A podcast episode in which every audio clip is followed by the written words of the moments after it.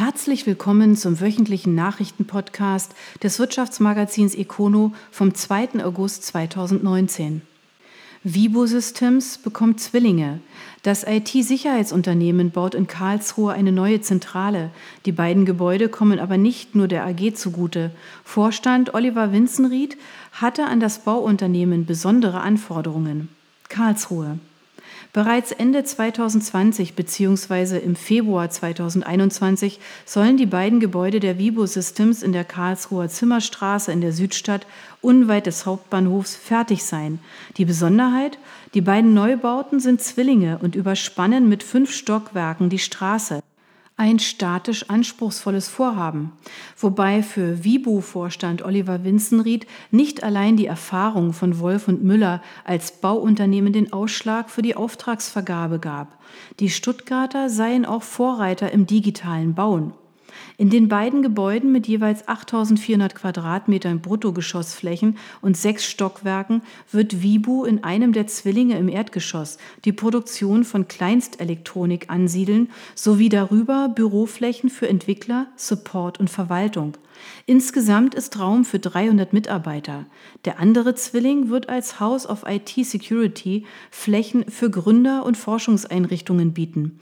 Als Investitionssumme nannte Winzenried in einem Interview die Summe von 15 Millionen Euro. Vibo Systems wurde 1989 gegründet. Das erste Produkt war eine Hardware zum Schutz gegen Raubkopien.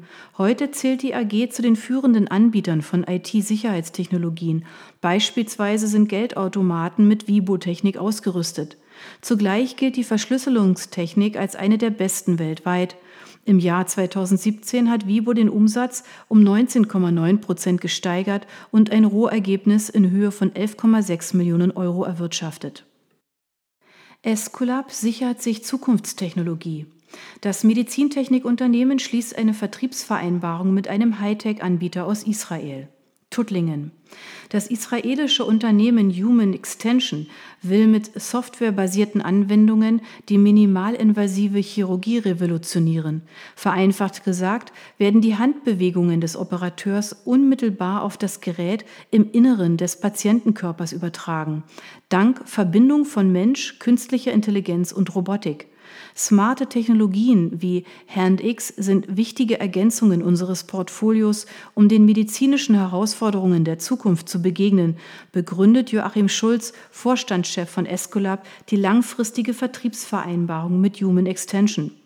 Für Tami Frenkel, Mitbegründerin und CEO von Human Extensions, geht die Vereinbarung sogar noch einen Schritt weiter. Gemeinsam wollen wir die Chirurgie in eine Ära führen, in der intelligente Technologien den Umgang weg von traditionellen Praktiken beschleunigen können. Das Unternehmen wurde 2012 gegründet. A. Meyer. Ein Viertel muss gehen. Bei dem Zeigerhersteller werden die ersten Sanierungsmaßnahmen umgesetzt. Diese betreffen die Belegschaft ebenso wie den Stammsitz. St. Georgen. Im Rahmen des Insolvenzverfahrens in Eigenregie bei der A. Meyer Präzision werden jetzt die ersten Maßnahmen angegangen. Dazu gehört einerseits der Abbau der Belegschaft. Von den bislang noch 200 Mitarbeitern müssen 50 gehen, wie Sachverwalter Dirk Pehl von der Kanzlei Schulze und Braun im Schwarzwälder Bote erläuterte. Zugleich kündigte er die Schließung des Werks 1 in der Innenstadt von St. Georgen an. Es ist zugleich der Stammsitz des Unternehmens. Nur wenige Kilometer weiter hat A. Meyer vor wenigen Jahren noch eine weitere Produktion aufgebaut. Dort soll das Unternehmen konzentriert werden.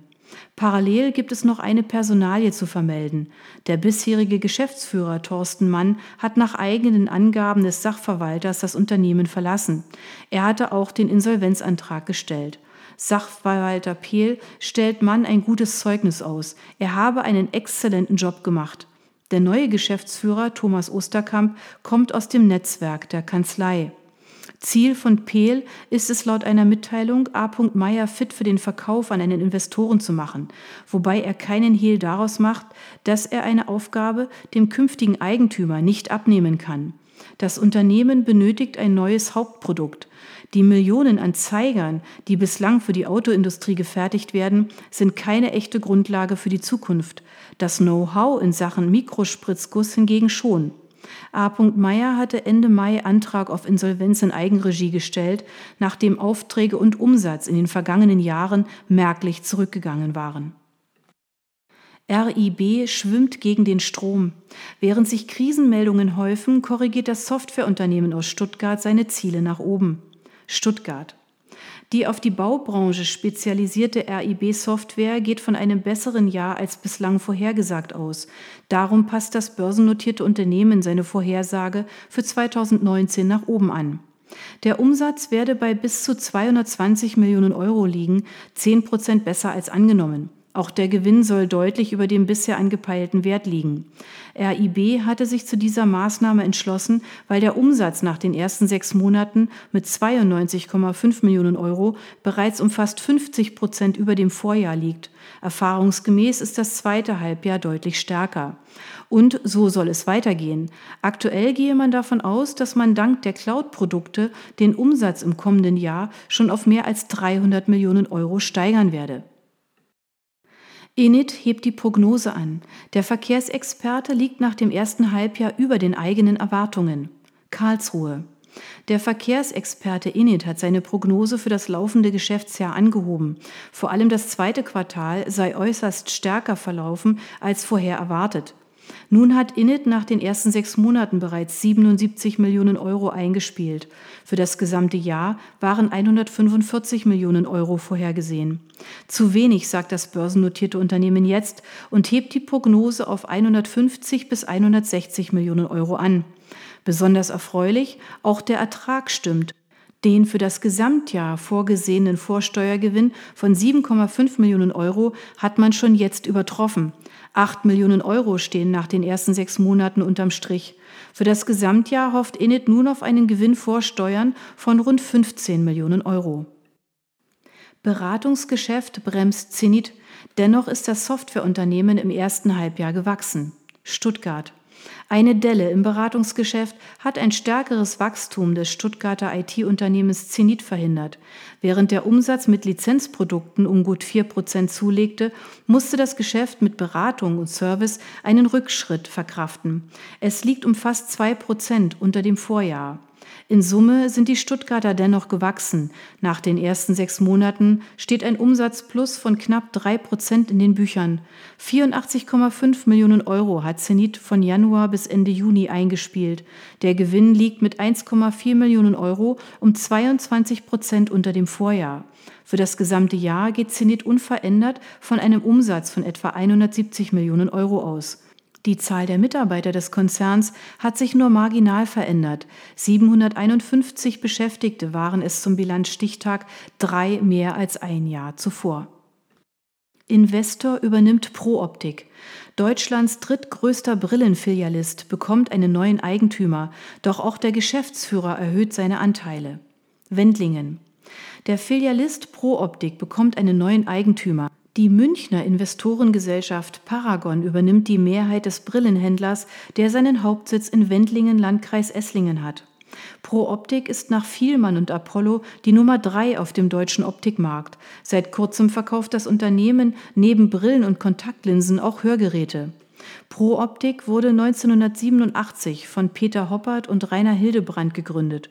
Nun geben die beiden den Großteil ihrer Anteile ab. Neben Paragon Partners wird auch Hannibal Zemarian als Gesellschafter einsteigen. Zemarian ist seit 2003 bei ProOptik und wurde 2018 Geschäftsführer. Zeitgleich stieg er auch als Gesellschafter ein. Wie sich die Anteile künftig genau verteilen, sagt das Unternehmen nicht. Klar ist, Paragon wird die Mehrheit halten, aber neben Zemarian sind auch die beiden Gründer weiter an dem Unternehmen beteiligt. Pro Optik verkauft pro Jahr rund 400.000 Brillen. Das Unternehmen hat 145 Niederlassungen und erlöste zuletzt einen Umsatz von 125 Millionen Euro. Der Abstand zu den beiden führenden Optikketten ist übrigens beachtlich. Schon Apollo Optik ist mit seinen 3600 Mitarbeitern und einem Umsatz von 650 Millionen Euro um ein Vielfaches größer. Der Branchenprimus Vielmann erlöst mit seinen 16.000 Mitarbeitern sogar einen Umsatz von mehr als einer Milliarde Euro. Die Mehrheit des Unternehmens ist in Familienbesitz. Brammer wird übernommen. Der technische Händler geht an einen bayerischen Wettbewerber. Karlsruhe. Der technische Händler Brammer wird von der bayerischen Firma Rubix übernommen. Rubix war bis vor kurzem noch unter dem Namen Citec Industry Technik aktiv und ist im bayerischen Plattling zu Hause. Brammer geht nun ebenfalls unter das Rubix-Dach, soll aber als eigenständige Marke erhalten werden. Neben dem Händler aus Nordbaden übernimmt Rubix auch die Firma Kistenpfennig aus Mainz. Damit schaffen wir die rechtlichen Voraussetzungen, um im Jahr 2020 die Marke Rubix mit marktführenden Leistungsbausteinen zu launchen, sagt Rainer Banasch, CEO von Rubix. Für die Mitarbeiter vor Ort, aber auch die Kunden werde sich nichts ändern, versichert das Unternehmen. Die neue Rubix-Gruppe bringt es damit deutschlandweit auf knapp 40 Standorte mit 1400 Mitarbeitern. Brammer hat seine Wurzeln im Jahr 1920. Der deutsche Zweig wurde vom Mischkonzern Freudenberg ausgegründet, ehe er sich 1992 der Brammer Gruppe anschloss. Autonom abheben. Das Land fördert zwei Flugplätze mit 1,3 Millionen Euro, um Testfelder für das Fliegen der Zukunft zu schaffen. Während erste Firmen Interesse zeigen, bleiben eine Reihe Fragen unbeantwortet. Stuttgart, Lahr, Mengen. Die Freude ist Wolfgang G. Müller anzumerken. Schon die im Jahr 2011 veröffentlichte Studie sieht für den Flughafen Lahr eine Nutzung für autonomes Fliegen vor. Nach langer Entwicklungszeit kann die Saat nun aufgehen, kommentierte der Oberbürgermeister der Stadt Lahr den Bescheid aus dem Wirtschaftsministerium des Landes. Zusammen mit dem Flugplatz in Mengen bei Sigmaringen erhält Lahr 1,3 Millionen Euro im Rahmen des Projektes E-Fliegen. Nach Angaben aus Stuttgart soll damit der Aufbau einer Testumgebung für elektrisches, energieeffizientes und autonomes Fliegen unterstützt werden. Ziel des Projektes E-Fliegen ist es demnach, ein geeignetes Testumfeld für die Demonstration und Erprobung von Drohnen und Flugtaxis in Baden-Württemberg zu schaffen. Lahr und Mengen wurden anhand eines Lastenhefts und einer Studie durch die Uni Stuttgart als geeignete Flächen identifiziert. In Lahr soll ein Testfeld für urbanes Fliegen eingerichtet werden, in Mengen der Schwerpunkt auf autonomem Fliegen liegen, wobei Branchenkenner die Aufteilung als wenig zielführend ansehen. Beide Punkte gehören eigentlich zusammen. Offen bleibt zudem, was mit dem Geld genau gemacht werden soll, wie die Tests tatsächlich aussehen und welche Anteile die Flugplätze aus dem Topf erhalten. Zudem dürfte der technische Aufbau einer derartigen Testumgebung um einiges teurer werden als die genannte Summe. Immerhin hat der Lara Oberbürgermeister Müller für August eine Mitteilung mit Details zum geplanten Projekt angekündigt. Derweil haben nach Angaben des Ministeriums erste Unternehmen Interesse an den beiden Testfeldern bekundet. So will Erkenntnis, eine Tochter der IABG-Gruppe aus Ottobrunn, bereits in den nächsten Monaten erste Forschungsflüge mit selbst entwickelten, unbenannten Fluggeräten durchführen. Bereits seit 2012 hat das Unternehmen eine Technologieplattform zur Erprobung von elektrischem und autonomem Fliegen. Auch der Thales-Konzern will das Testfeld nutzen und unter anderem Teile der Infrastruktur einbringen. Pikantes Detail, beide Unternehmen haben Verbindungen zur Wehrtechnik bzw. stellt der Thales-Konzern selbst militärische Drohnen her. Der Flughafen Lahr wurde bereits 1913 als Zeppelin-Flugfeld gegründet. Nach der militärischen Nutzung, zuletzt von den Kanadiern, ging es mit dem Flugplatz auf und ab. Aus der Insolvenz gerettet hat den Flughafen ein Konsortium verschiedener Unternehmen, darunter der Tunnelbohrmaschinenhersteller Herrenknecht, der Europapark und Hans Grohe. Heute ist der Platz dank geschickter Ansiedlung von Logistikern und der massiven Start- und Landebahn eine wichtige Größe im Frachtfluggeschäft im Südwesten. Auch der Flugplatz Mengen hat seinen Ursprung im Militär. Nach der Aufgabe der militärischen Nutzung im Jahr 1978 hat ein privater Betreiber den Betrieb übernommen. 35 Gesellschafter, darunter der Landkreis Sigmaringen 16 Prozent, verschiedenen Kommunen 12 Prozent und privaten Investoren 72 Prozent, sichern seitdem den Betrieb. Mit 38.000 Flugbewegungen im Jahr steht der Flugplatz nach eigenen Angaben auf Platz 4 im Land. Neben 15 Flugzeughallen mit 100 Flugzeugen sind auf dem Areal auch mehrere Unternehmen aus dem Flugzeugbau sowie ein Hotel, Gastronomie und ein Campingplatz angesiedelt.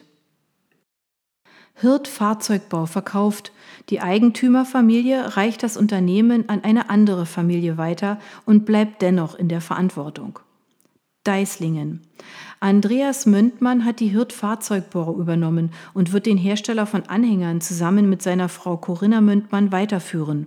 Die bisherigen Eigentümer, Rosemarie und Bruno Hirt, bleiben als Prokuristen und Geschäftsführer weiter im Unternehmen. Der Verkauf erfolgte im Rahmen einer Nachfolgeregelung, wie das Unternehmen bekannt gab. Weitere Details wurden nicht genannt.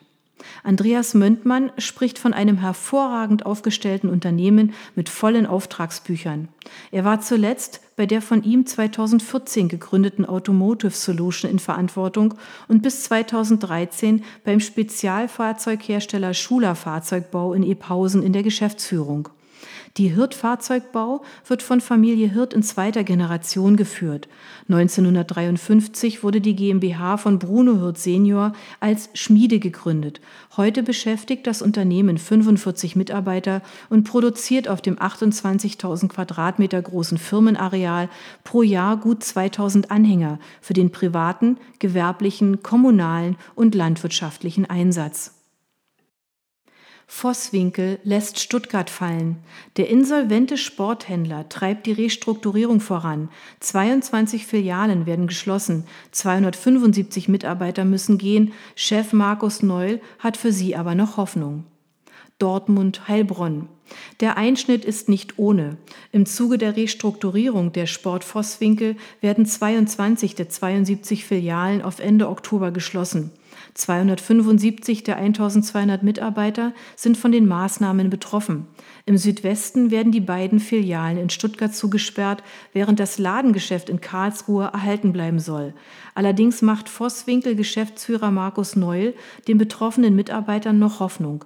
Wir bemühen uns weiterhin, für die Filialen einen Käufer zu finden und so möglichst viele Arbeitsplätze zu erhalten. Zurzeit prüfen wir vorliegende Angebote. Nähere Angaben machte er nicht. Die Schließung ist Teil der Sanierungsstrategie, die aktuell dem Insolvenzgericht in Dortmund vorgestellt werden soll. Ziel des Planes ist es, bis Ende Oktober 2019 das Schutzschirmverfahren zu beenden und damit wieder profitabel zu arbeiten. Bereits ab August will das Unternehmen wieder die Löhne und Gehälter selbst bezahlen. Die 1904 gegründete Sport Vosswinkel hat Ende April die Insolvenz in Eigenregie beantragt. Nach schwierigen Jahren hatte die Intersport Deutschland als Muttergesellschaft die Reißleine gezogen.